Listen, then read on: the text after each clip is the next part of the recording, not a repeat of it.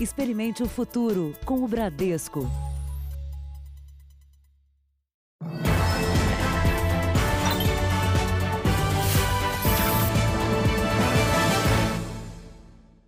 Boa noite.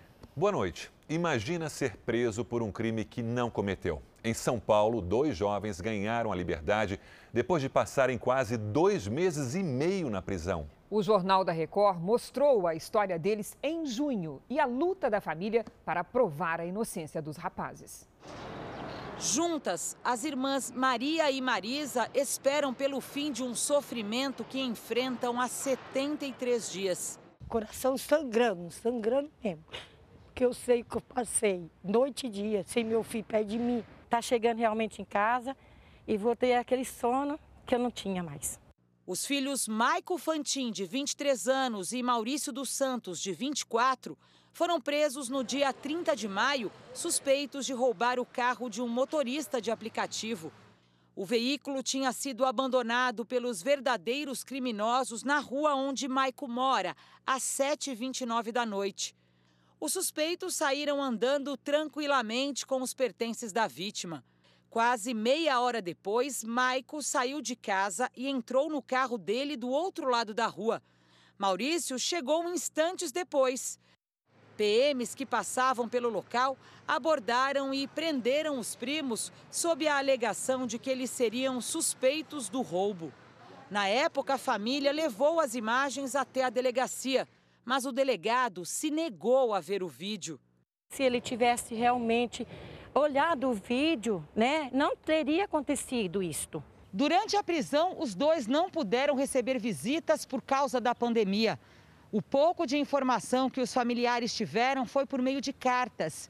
A família não esquece o medo de Michael e de Maurício quando eles saíram da delegacia algemados e foram trazidos aqui para o presídio muito triste, né? Do olhar dele, desesperado, e eu não pude fazer nada. Então foi muito triste, muito difícil.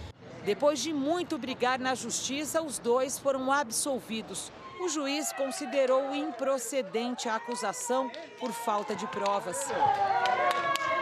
Maico foi recebido pela esposa grávida de oito meses e pela mãe, Dona Marisa. Acompanhar meu filhão né, nascer, vir aí no mundo. Mais uma alegria aí. A irmã de Maurício nem esperou ele passar pelo portão. Emocionado, lembrou que a injustiça deixou marcas que ele vai carregar para sempre. Passa muita coisa, é muita opressão. Só Deus sabe o que eu passei dentro dessa cadeia aí, inocente. Veja agora outros destaques do dia. Bolsonaro reúne ministros e parlamentares e defende política de Paulo Guedes. Deputado Ricardo Barros será o novo líder do governo na Câmara. Governador de São Paulo é diagnosticado com Covid-19. Justiça investiga a juíza que teria usado a expressão racista em sentença.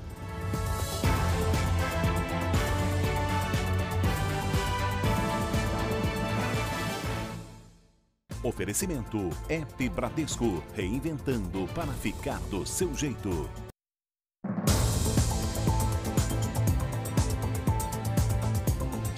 Polícia do Rio de Janeiro já identificou os suspeitos de atirarem em três idosos ontem à noite na entrada de uma comunidade. Eles erraram o caminho e, quando tentaram voltar, foram atacados. As vítimas baleadas foram atendidas nesse hospital. Tânia Moeda, de 70 anos, teve alta hoje. O marido Henrique Barreto, de 78 anos, e o irmão João Moeda, de 67 anos, foram transferidos para hospitais particulares e não correm risco de morrer. Os três estavam nesse carro, que foi atingido por vários tiros. Eles voltavam para casa quando entraram na comunidade por engano. Os criminosos cercaram o veículo. Ao perceber o erro, o motorista tentou fugir. Foi nesse momento que foram atacados. Os três tinham ido visitar a sobrinha, que não viam há cinco meses por causa da pandemia. Eles usaram o aparelho de GPS no retorno para casa e erraram o caminho. Meu tio falou quando eles estavam saindo que eles iam ver um local para cortar caminho para poder chegar mais rápido em casa. Os idosos vão receber atendimento psicológico porque estão muito abalados com a violência. A delegacia que investiga o crime já tem a identificação de alguns dos suspeitos de terem participado do ataque. Nós estamos aguardando as vítimas virem aqui na delegacia para prestarem esclarecimentos, mas a princípio podemos verificar que foram encontrados no veículo sete disparos de armas de fogo. Só esse ano, 24 idosos foram baleados na região metropolitana do Rio. 13 deles morreram. Quando acontece com a gente, com a nossa família, a gente vê que realmente a violência está perto de nós também. E temos que tomar bastante cuidado. Um suspeito morreu e outro ficou ferido durante intenso tiroteio entre policiais e traficantes. O confronto foi em uma comunidade na zona oeste do Rio de Janeiro. A polícia militar fazia uma operação para retirar barricadas colocadas pelos criminosos numa das ruas da Vila Kennedy, quando o tiroteio começou. Doze, doze homens que faziam parte de uma quadrilha foram presos. Seis pistolas, munição, carregadores e drogas foram apreendidos. No interior de São Paulo, a polícia ficou surpresa ao chegar numa chácara. Criminosos montaram uma central de equipamentos para fraudar o recebimento do auxílio emergencial. Na chácara, a polícia encontrou um verdadeiro esquema montado para aplicar golpes virtuais. Dez pessoas foram detidas. Com elas foram apreendidos equipamentos eletrônicos, cartões de crédito, celulares, 60 mil reais em dinheiro, 27 mil reais em cheques, além de cinco veículos. No momento da abordagem, computadores tinham na tela planilhas com nomes e CPFs. Nenhum dos donos dos documentos estava presente no local. Segundo a polícia, em posse dos dados, os suspeitos criavam perfis falsos para sacar o auxílio emergencial. O grupo contaria com a ajuda de outras pessoas para retirar o valor nas agências bancárias. O que deu para notar lá é que eles já aplicavam o golpe e iam melhorando os equipamentos que eles tinham. Então, se somar o dinheiro que foi localizado, mais o dinheiro que já foi gasto para ele em estrutura, a gente acredita que já passe de 100 mil reais em golpes. A chácara foi alugada em Lençóis Paulista, interior de São Paulo. Policiais do Batalhão de Operações Especiais chegaram até os suspeitos através de denúncia. A movimentação de carros de luxo chamou a atenção de vizinhos. Peritos federais estiveram no local. Por se tratar de crime contra a União, os suspeitos foram levados para a Polícia Federal de Bauru. Vamos aos números de hoje da pandemia no Brasil. Segundo o Ministério da Saúde, o país tem 3.164.785 casos da Covid-19, com 104.201 mortos. 1.175 casos registrados nas últimas 24 horas. Ainda de acordo com o boletim do Ministério da Saúde, 2.309.477 pacientes estão recuperados e 750 51.107 seguem em acompanhamento. O estado do Paraná assinou hoje o acordo para ter acesso à vacina contra o coronavírus, aprovada pela Rússia. O memorando é um protocolo de intenções para testar e até produzir a vacina desenvolvida na Rússia. Para isso, precisa de uma aprovação da Agência de Vigilância Sanitária, a Anvisa. Batizada Sputnik V, em referência ao programa espacial soviético durante a Guerra Fria, a vacina foi a primeira do mundo a ser registrada. Mas ela está na primeira das três fases necessárias de testes e, por isso, não é considerada segura pela comunidade internacional internacional. O governador de São Paulo, João Dória, está com Covid-19. Ele não apresenta sintomas da doença e despacha de casa. O governador apresentou o exame com um resultado positivo para o coronavírus e divulgou um vídeo onde diz estar se sentindo bem. Eu estou com coronavírus, absolutamente assintomático, me sinto bem. Uh, vou para minha casa, vou seguir o protocolo médico. Durante os próximos 10 dias, eu estarei cumprindo este protocolo. A primeira-dama do estado, Bia Dória, também está com a doença sem sintomas. Ainda em São Paulo, uma vacina nacional contra o coronavírus entrou na fase de testes em animais. O nosso QR Code já está aí na sua tela. Aponte a câmera do celular e veja como começou a busca dos especialistas pela vacina. A Faculdade de Medicina e a de Ciências Farmacêuticas da Universidade de São Paulo avançam juntas na produção de uma vacina nacional contra a Covid-19. Aqui no Laboratório de Imunologia do Instituto do Coração, testes em animais já começaram a ser realizados. Os primeiros resultados da aplicação da vacina em camundongos foram favoráveis e a expectativa é que em até três meses as pesquisas sigam para a próxima fase. Testes de animais com instilação nasal. Eh, estamos tendo os mesmos resultados que são promissores. Nós acreditamos que no primeiro semestre do ano que vem nós tenhamos possibilidade de começar a testar em, em humanos. A vacina está alguns meses atrasada em relação às pesquisas mais promissoras, como a inglesa da Universidade de Oxford. Segundo o cientista que lidera o estudo, o diferencial é que a vacina brasileira tem um conceito mais moderno. A ideia é que ela seja aplicada no nariz através de um spray. O objetivo é fortalecer a resposta do sistema imunológico, atacando o vírus logo na entrada do organismo. No pulmão, nas vias aéreas superiores, que é onde o vírus entra. Então, seria uma vacina que atacaria o vírus logo na entrada, uma fortificação grande da resposta imune naquela localização. E também torna a vacinação muito mais fácil, que é apenas um spray nasal comparado com tomar uma injeção, que muita gente não gosta de tomar injeção. Uma das possíveis vacinas contra a Covid-19 mostrou resultado robusto e não teve efeitos colaterais graves em voluntários. A imunização é produzida pelas farmacêuticas BioNTech e Pfizer e também está sendo testada no Brasil. Os resultados preliminares das fases 1 e 2 foram publicados hoje na revista especializada Nature. O setor de turismo chegou a perder mais de 100 bilhões de reais durante a pandemia. Mas no último mês já deu para perceber uma melhora. Empresários vão ter que investir em estratégias e na criatividade para recuperar o faturamento. Viajar, passear ou conhecer um restaurante novo são ações que se tornaram lembranças depois da pandemia. O turismo foi um dos setores mais afetados pela crise. Cerca de 95% dos pequenos negócios tiveram perdas no faturamento. E apesar disso, 15% do total dos empreendimentos retomaram as atividades atendendo aos protocolos. Os dados são de uma pesquisa divulgada hoje pelo Sebrae, em parceria com a Associação Brasileira de Agências de Viagens. A gente pode dizer que o setor de turismo voltou a um nível semelhante ao dos anos 70, anos 80. Né?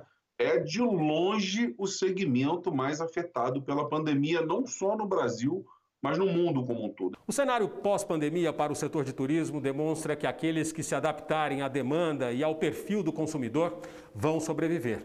E é a criatividade que conta. Aqui nesse hotel, por exemplo, com a baixa ocupação dos apartamentos, alguns foram transformados em home office.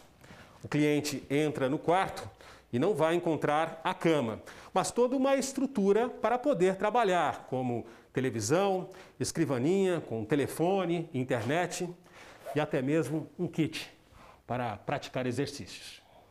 O hotel manteve as portas abertas mesmo com a baixa ocupação, que em março era de 90% e já a partir de abril caiu apenas para 4% a gente conseguiu uh, manter 85% do, dos nossos colaboradores uh, ainda empregados. Esse hostel na zona oeste de São Paulo voltou a funcionar há menos de um mês. O movimento ainda está bem abaixo do normal. E o proprietário acredita que os clientes só vão voltar quando as pessoas estiverem imunizadas. Nossa esperança é de uma vacina para que aí sim o turismo possa se recuperar adequadamente. E no r7.com você fica sabendo outros detalhes sobre a recuperação do setor de turismo no país. Acesse lá. Uma operação fiscalizou irregularidades em postos de combustíveis em São Paulo. A qualidade do combustível e a quantidade fornecida pela bomba eram os alvos dos agentes da Secretaria da Fazenda e do IPEM, o Instituto de Pesos e Medidas de São Paulo. Eles visitaram 171 postos no estado, 50 deles na capital paulista. Nos postos em que os fiscais constataram fraude em flagrante, as bombas foram lacradas, como é o caso deste aqui, que cobrava por litro, mas entregava menos combustível. Este outro nem poderia estar vendendo combustível, porque já havia sido lacrado no ano passado. Resultado: as bombas foram arrancadas pelos fiscais. O pessoal continua vendendo combustível, deve ter tirado os lacres e essa origem do combustível é duvidosa, já que eles não têm como adquirir o combustível correto. Mais de 650 bombas foram verificadas e 72 reprovadas. 34 postos autuados. E esse número deve crescer quando saírem os resultados da análise do combustível recolhido na operação. Após o resultado dos exames, se der realmente alguma alteração, existem medidas administrativas às quais o posto está sujeito, né? É, dentre elas, a, a própria cassação. A recomendação para os motoristas é prestar atenção ao funcionamento do carro após o abastecimento e ficar atento ao preço. Se for muito abaixo do praticado pelo mercado, pode ser sinal de fraude.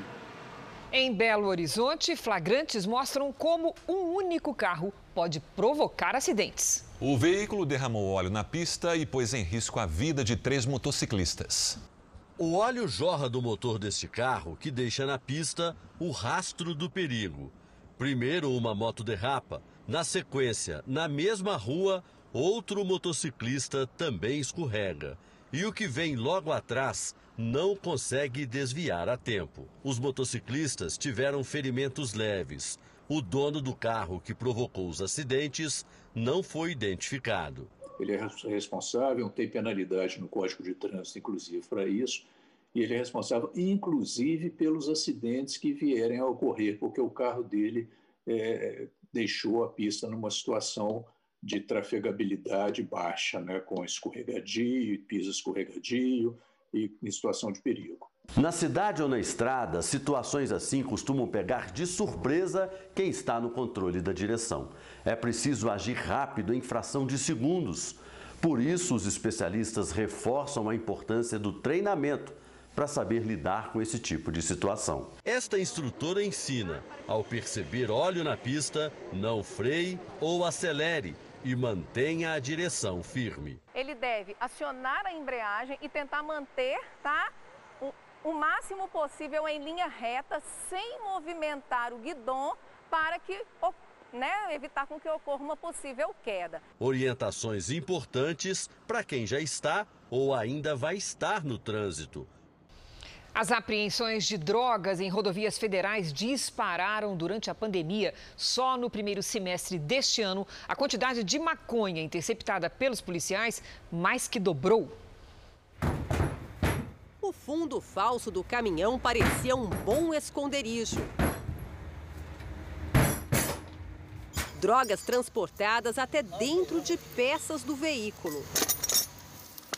Às vezes, nem escondidas estão. O motorista parado numa blitz viajava com entorpecente no porta-malas e no banco traseiro do carro. E aí, inspetor, o que mais tem aí? Tem mais maconha, inspetor. Ó. Mais maconha, né? Rodovias que cortam o país ganharam reforço de mil policiais na fiscalização durante a pandemia. Nas rodovias federais, o número de apreensões de drogas aumentou nos primeiros seis meses desse ano. Em volume, em primeiro lugar, aparece a maconha, 314 toneladas encontradas durante operações da Polícia Rodoviária. Isso representa um crescimento de 127% em relação ao mesmo período do ano passado.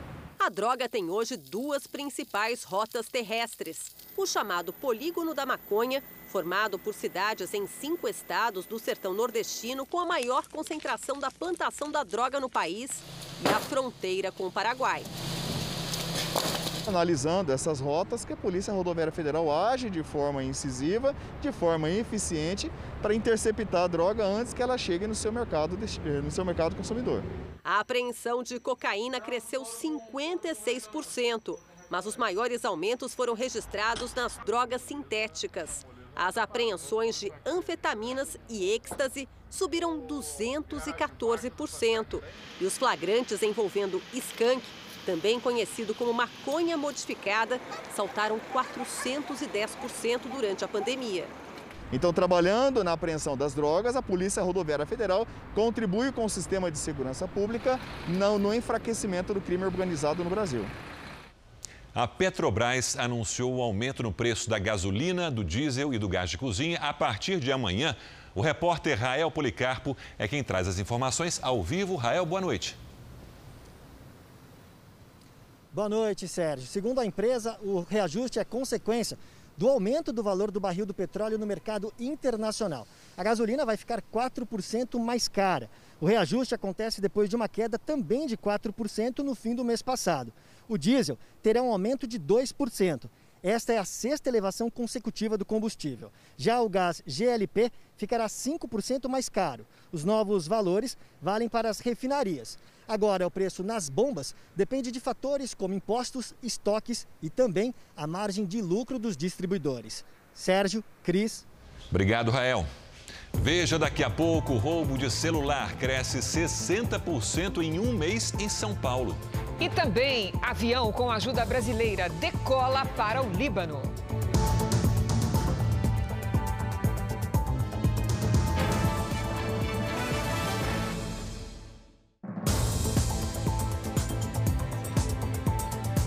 A economia de países da Europa encolheu no segundo trimestre. O mais afetado foi o Reino Unido, que registrou queda de mais de 20% do produto interno bruto. A Europa tenta se recuperar dos impactos da pandemia. Diversos países viram o PIB encolher, como a Alemanha, Itália, França, Espanha e Reino Unido. É a pior queda do período no país, que entrou em recessão técnica, quando há dois trimestres seguidos de retração do PIB. Desde março, quando começou a pandemia, 730 mil pessoas ficaram desempregadas. O chanceler britânico Rishi Sunak disse que os tempos difíceis chegaram, mas que ninguém ficará sem esperança ou oportunidade. O presidente do Líbano afirmou que a explosão na semana passada no porto de Beirute gerou prejuízos de mais de 80 bilhões de reais. A cidade lida com uma crise hospitalar. Pelo menos 171 pessoas morreram na explosão. Segundo a Organização Mundial da Saúde, mais da metade dos hospitais ficaram sem condições de atendimento. Câmeras de segurança flagraram o momento em que um deles, o Centro Médico da Universidade São Jorge, foi atingido pela onda de choque. Pelo menos quatro enfermeiras morreram, além de outras 12 pessoas, entre pacientes e visitantes. As autoridades libanesas também estão atentas à crise alimentar e dizem que ainda não houve escassez graças à ajuda de diversos países. Hoje, uma fila se formou durante a distribuição de itens básicos pelo Exército. A Alemanha entregou à Cruz Vermelha um milhão de euros, o equivalente a 6 milhões e meio de reais. Eles fazem parte da ajuda humanitária de 129 milhões de reais prometida ao Líbano. A comitiva brasileira que vai levar remédios e mantimentos ao Líbano decolou hoje do Aeroporto Internacional de São Paulo. O ex-presidente Michel Temer chefia o grupo. O presidente Jair Bolsonaro participou do evento que marcou a partida da missão humanitária. Lado a lado, presidente e ex-presidente. Jair Bolsonaro veio de Brasília para uma cerimônia antes da partida dos aviões brasileiros com ajuda humanitária. Michel Temer foi convidado para chefiar a missão. Réu em dois processos da Lava Jato, precisou de autorização da Justiça para sair do país e viajar com a comitiva.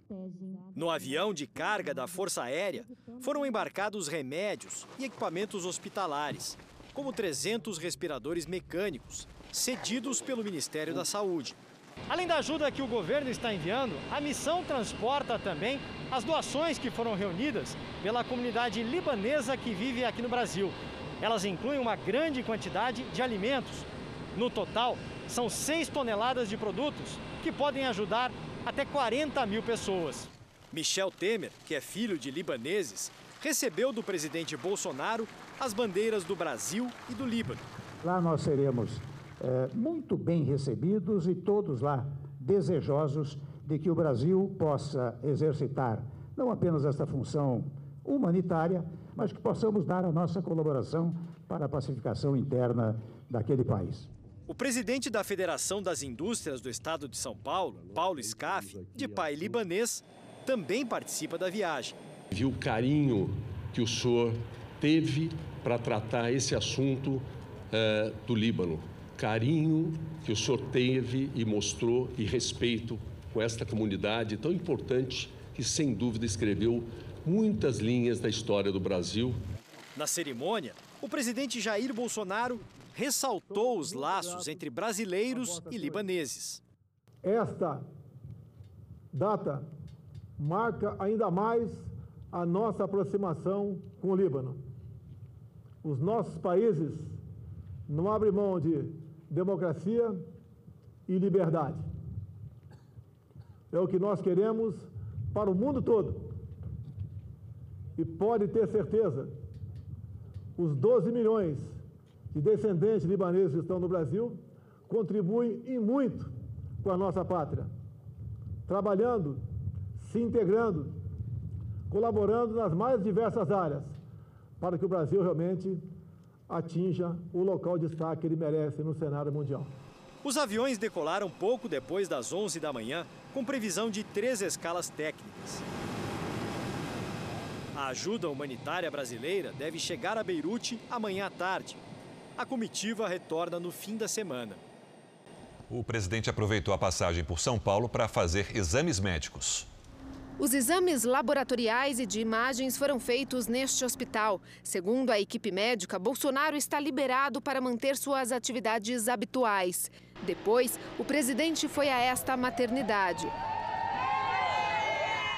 Em meio a apoiadores, Bolsonaro desceu do carro para cumprimentar policiais. A parada de última hora antes de retornar a Brasília foi para visitar Ana Carolina Pinto, viúva de um soldado que foi morto durante um tiroteio há quatro dias. O filho do casal nasceu nesta terça-feira. O soldado Vitor Rodrigues Pinto da Silva e outros dois PMs morreram depois de atacados durante uma abordagem por um homem que se passava por policial civil. O confronto terminou com quatro mortes. Além de Vitor e do falso policial, o soldado Celso Ferreira Menezes Júnior e o sargento José Valdir de Oliveira, que deixou a filha adolescente e a esposa grávida de gêmeos. O encontro com Ana Carolina e o bebê durou 10 minutos. No começo da tarde, o presidente saiu para retornar a Brasília. Vamos agora com a opinião do jornalista Augusto Nunes. Boa noite, Augusto. Boa noite, Cristina, Sérgio. Boa noite a você que nos acompanha.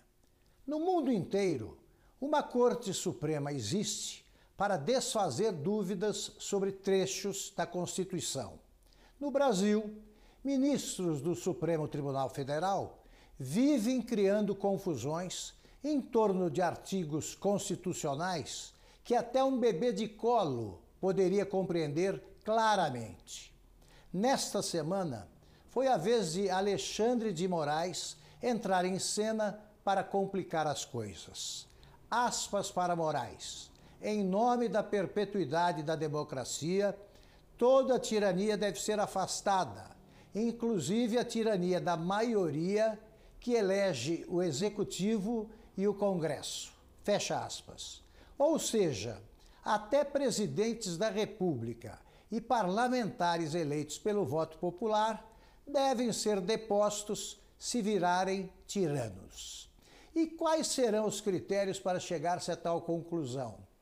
Quem substituiria os tiranos destituídos? Os ministros do STF que os tiranos escolheram? Moraes, por exemplo, chegou lá há três anos por vontade de Michel Temer e de algum punhado de senadores. Pelo que disse, ainda não decorou o artigo 1 da Constituição. Todo o poder emana do povo, que o exerce por meio de representantes eleitos ou diretamente.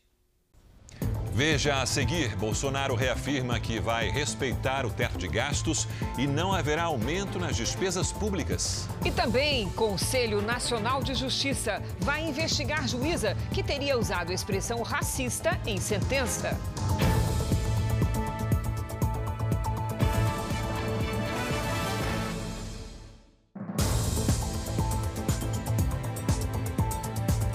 Presidente Jair Bolsonaro reafirmou que vai respeitar o teto de gastos e não haverá aumento nas despesas públicas. Num pronunciamento no início da noite, ele disse que vai buscar soluções para destravar a economia junto com o Congresso. Depois de uma reunião para afinar o discurso, o presidente Jair Bolsonaro, ao lado de ministros e dos presidentes da Câmara e do Senado, voltou a defender a política econômica do governo, conduzida por Paulo Guedes, como o caminho para o país para o pós-pandemia.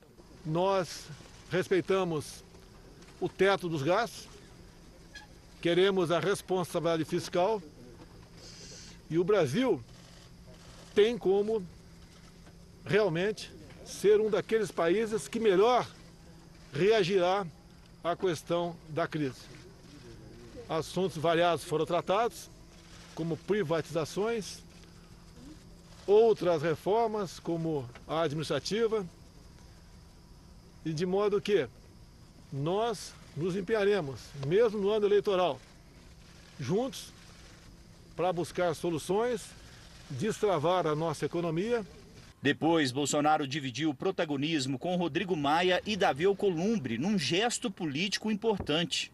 Reafirmando o teto de gastos, a regulamentação dos seus gatilhos, propostas que existem hoje no Senado Federal e também na Câmara de Deputados, vai nos dar as condições de melhor administrar o nosso orçamento. Nós precisamos formar esse convencimento na sociedade brasileira dessa agenda administrativa, da reforma administrativa e também do Pacto Federativo. Mais cedo, o presidente Jair Bolsonaro já havia reforçado o apoio às privatizações e às reformas. Classificou como normais os pedidos de demissão de dois secretários da equipe econômica. Em uma postagem, justificou a demora nas privatizações, ao afirmar que os desafios burocráticos do Estado brasileiro são enormes e disse que o Estado está inchado e deve se desfazer de suas empresas deficitárias ou que podem ser melhor administradas pela iniciativa privada. Bolsonaro argumentou ser normal os ministros buscarem recursos para obras essenciais, mas que mantém como norte a responsabilidade fiscal e o teto de gastos. Sem contar a viagem para São Paulo, o presidente Jair Bolsonaro passou quase todo o dia defendendo a política liberal de Paulo Guedes o ministro da Economia foi surpreendido com as saídas de dois auxiliares ao mesmo tempo e sem aviso prévio. Guedes enfrenta embates com outros ministros que defendem o aumento das despesas públicas e com o Centrão, que é contra o teto de gastos e não quer discutir neste momento a reforma administrativa.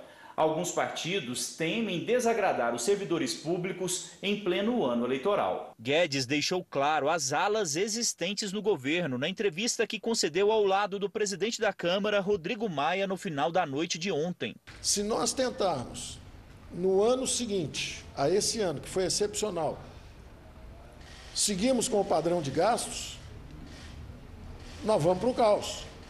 E os conselheiros do presidente que estão aconselhando a pular cerca e a furar teto, vão levar o presidente para uma zona de incerteza, para uma zona sombria, uma zona de impeachment, de irresponsabilidade fiscal.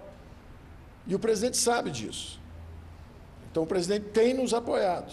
A fala criou mais ruído interno no governo, mas no alto escalão, o ministro e a política defendida por ele seguem com prestígio. O teto de gastos é a nossa âncora fiscal.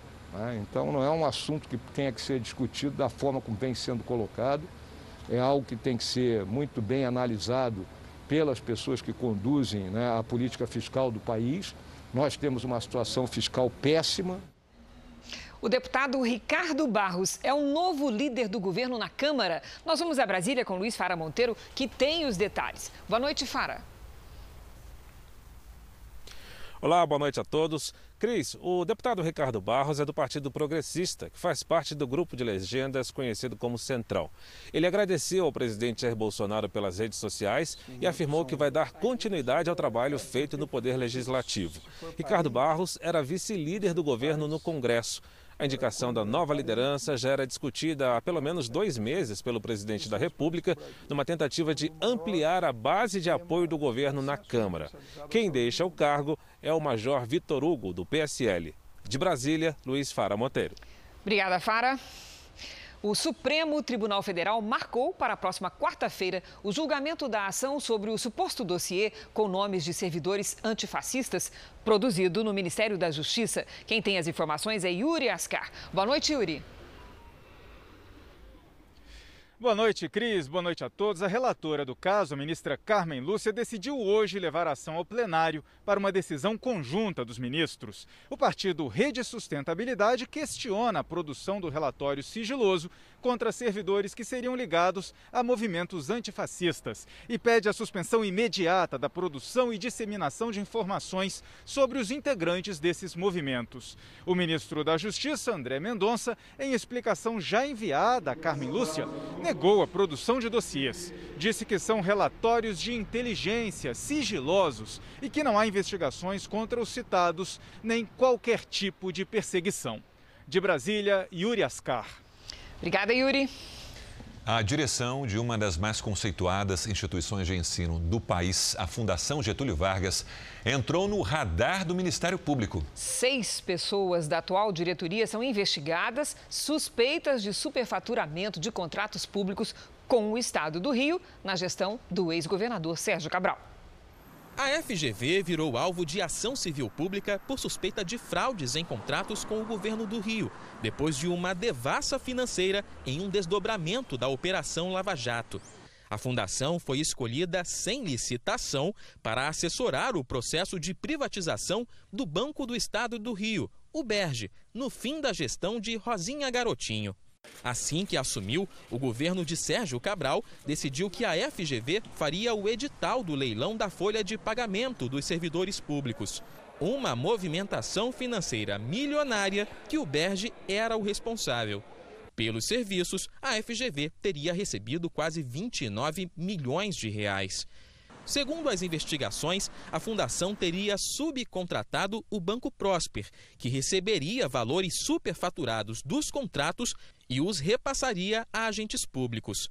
Carlos Miranda, operador financeiro do governador em delação premiada, e o próprio Sérgio Cabral, em depoimentos à Justiça, afirmaram que a FGV era usada para dar laudos técnicos em obras que envolviam possíveis esquemas de propina. A organização teria recebido 6 milhões de reais, parte em espécie. O restante, segundo Carlos Miranda, teria sido pago em vinhos, comprados em leilões internacionais e entregues a Cabral. O Ministério Público pede a saída imediata do presidente da Fundação Getúlio Vargas, do vice e de outros quatro diretores.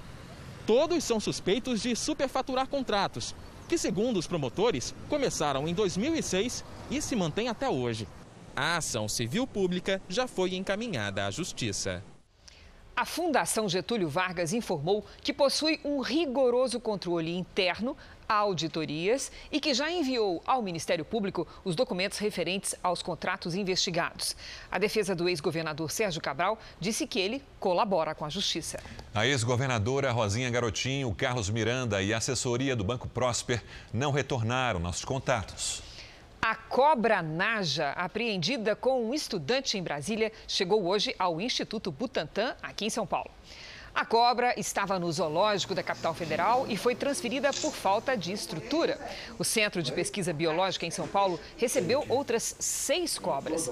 Todas são exóticas e estavam com o estudante de veterinária Pedro Krambeck. Ele foi picado pela Naja e hoje é investigado por tráfico de animais. Uma operação da Polícia Federal e da Interpol prendeu oito pessoas ligadas ao tráfico internacional de drogas. Os suspeitos foram acordados pela Polícia Federal em cinco estados brasileiros. Os policiais federais e a Interpol também foram atrás de três suspeitos na Espanha e na Tailândia. Ao todo, foram 12 mandados de prisão contra uma quadrilha especializada no tráfico internacional. O grupo aliciava pessoas para transportar drogas escondidas no corpo e nas bagagens. Com os presos, os federais encontraram drogas e carros de luxo. Quando as investigações começaram há um ano, a polícia descobriu que o dono de uma barraca de praia na região metropolitana de Salvador usava o local para aliciar as chamadas mulas. O homem, que não teve a identidade divulgada, é apontado como o principal integrante da quadrilha. Ele providenciava as passagens, os documentos e o dinheiro para a viagem.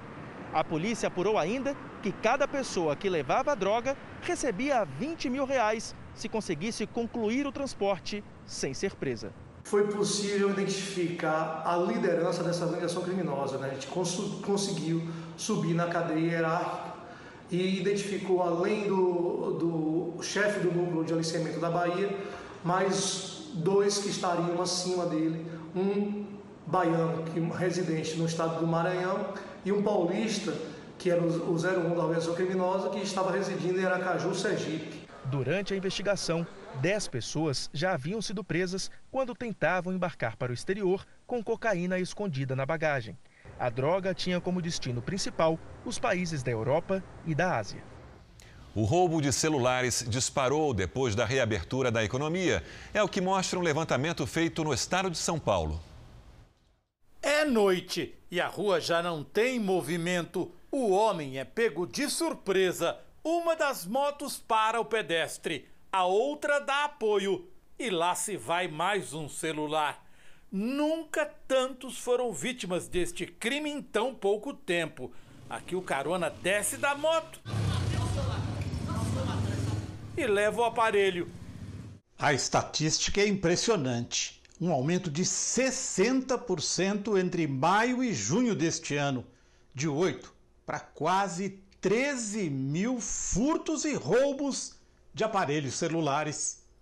A combinação da reabertura da economia com o desemprego leva o especialista em segurança pública a prever uma escalada de furtos. Agora, já se começa a colher aquilo que já era esperado, que é a consequência econômica.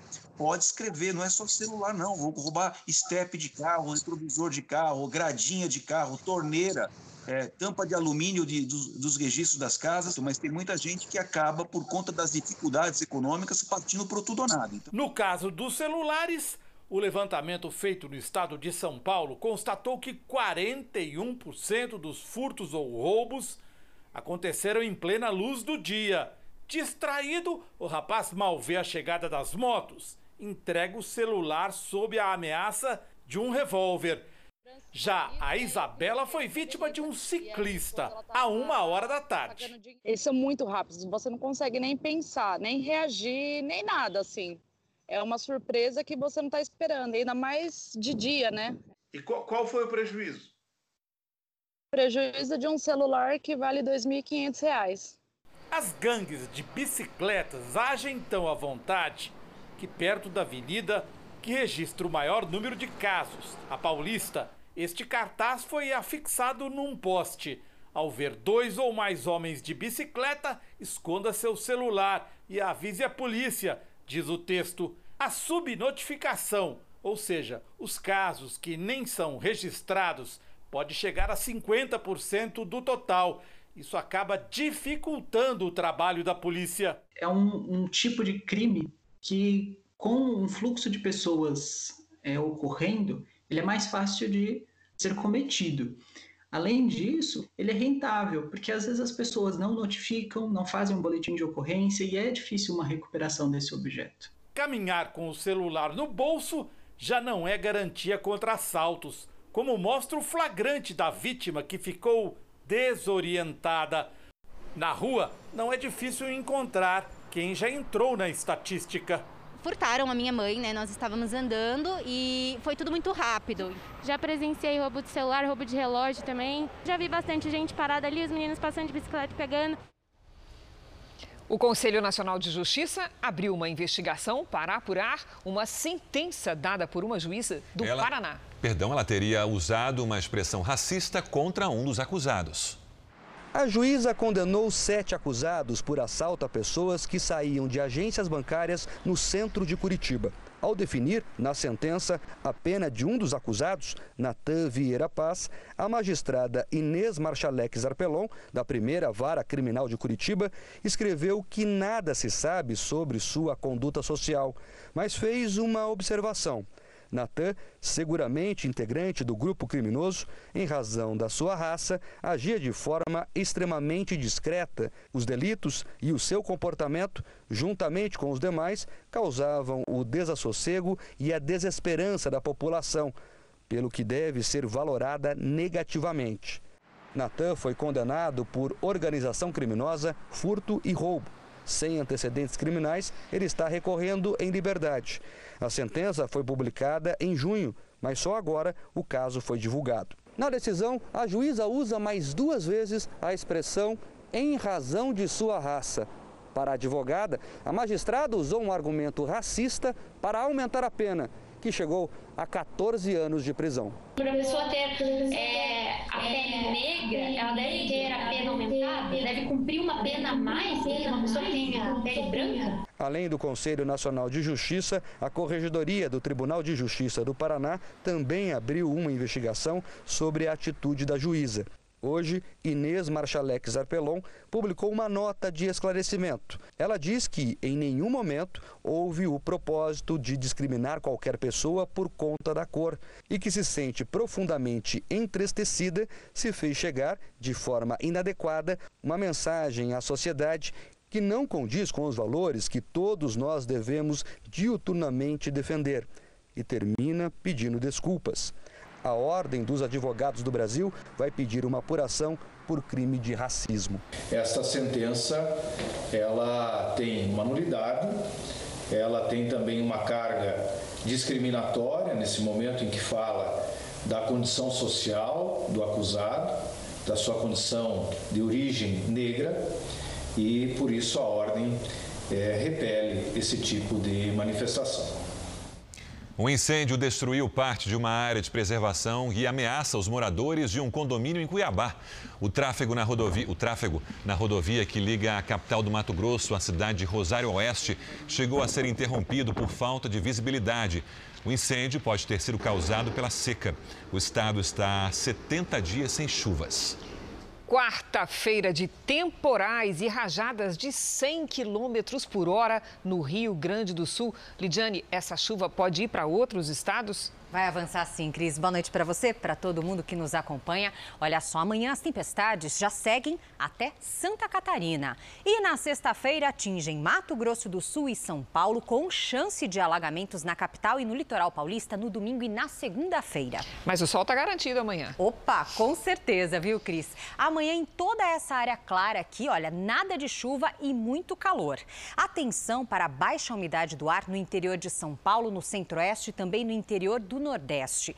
No extremo norte do Brasil e também no litoral nordestino, aí sim pancadas a qualquer hora. No Recife, máxima de 28 graus. Faz 34 em Manaus, Porto Velho e também no Rio de Janeiro, com ressaca no litoral fluminense. Em Goiânia, máxima de 32. Em Salvador, risco de deslizamentos amanhã com máxima de 26. Em Porto Alegre, faz 17 com temporais. Em São Paulo e em Brasília, calor com 30 graus. Inverno com máxima de 30. Uma loucura, né? Obrigada, Lídia. Até amanhã. No Líbano, um torcedor fanático por um time de futebol vibrou com a torcida e teve um pouco de alegria em meio à tragédia que assola a capital, Beirute. Um canto uniformizado. Torcida libanesa com sotaque francês. O time é de Paris, mas os torcedores estão no mundo todo. Alfredo mora no Líbano, é filho de uma brasileira com um libanês. E hoje o time dele, o PSG, o ajudou a superar, pelo menos um pouco, o trauma da semana passada com a explosão no porto de Beirute. Ele foi um dos feridos e teve o pescoço cortado. Quando estava no balcão, na varanda, filmando que achei na época estava só um incêndio, um fogo com muito fumaça e depois você viu uma semana depois o milagre que sobreviver à bomba no Beirute, estão bem, saí do hospital, recupere com amigos por um grande noite, espero um grande noite. Alfredo mora e trabalha a um quilômetro do local da explosão. Câmeras na casa e no restaurante dele gravaram a destruição. O torcedor do PSG e a família dele tiveram que buscar refúgio em uma casa afastada da capital. Hoje, num lugar seguro, ele reuniu os amigos para torcer, mas com moderação. A garganta teve que ser operada por causa dos estilhaços de vidro. Ontem tirei aqui pontos, mas graças a Deus tirou, tirou, gritar O PSG ganhou da Atalanta pelas quartas de final da Liga dos Campeões da Europa. O time italiano saiu na frente. Mas no último minuto do tempo regulamentar, o brasileiro Marquinhos empatou o jogo. E nos acréscimos, Chopo Moting virou o jogo. O futebol devolveu a alegria, pelo menos por enquanto, para um libanês que ganhou uma nova chance de viver.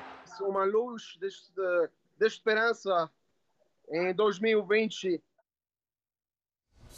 o Jornal da Record termina aqui. A edição de hoje na íntegra e também a nossa versão em podcast estão no Play Plus e em todas as nossas plataformas digitais. E à meia-noite e meia tem mais Jornal da Record. Fique agora com a novela Apocalipse. A gente se vê amanhã. Até lá. Boa noite e até amanhã.